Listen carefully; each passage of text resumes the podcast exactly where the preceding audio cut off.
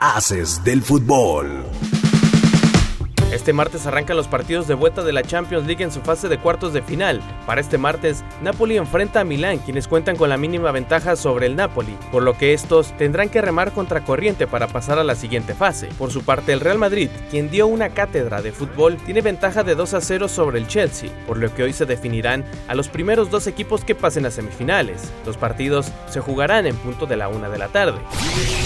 Arranca la última jornada de la Liga de Expansión MX y los partidos comenzarán a acomodar a los equipos que buscan la clasificación directa y el repechaje. Para hoy, Alebrije se enfrenta a Pumas Tabasco, quienes no podrán estar en el repechaje al quedar últimos de la tabla porcentual. Este duelo inicia a las 5 de la tarde. Para las 7 de la noche, Mérida recibe a Cancún en el clásico caribeño y para cerrar la actividad de este día, el partido más llamativo, el duelo entre Cimarrones contra Morelia, ya que ambos buscan afianzar el pase a la liguilla y una victoria de Cimarrones es el único resultado que puede lograrlo. Por su parte Morelia, con un empate, se colocaría en la fase final.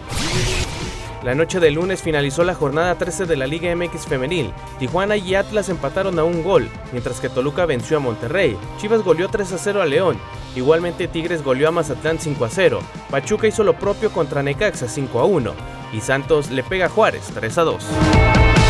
Mantente informado en nuestro sitio web www.afdeportes.com, la capital de los deportes. Haces del fútbol.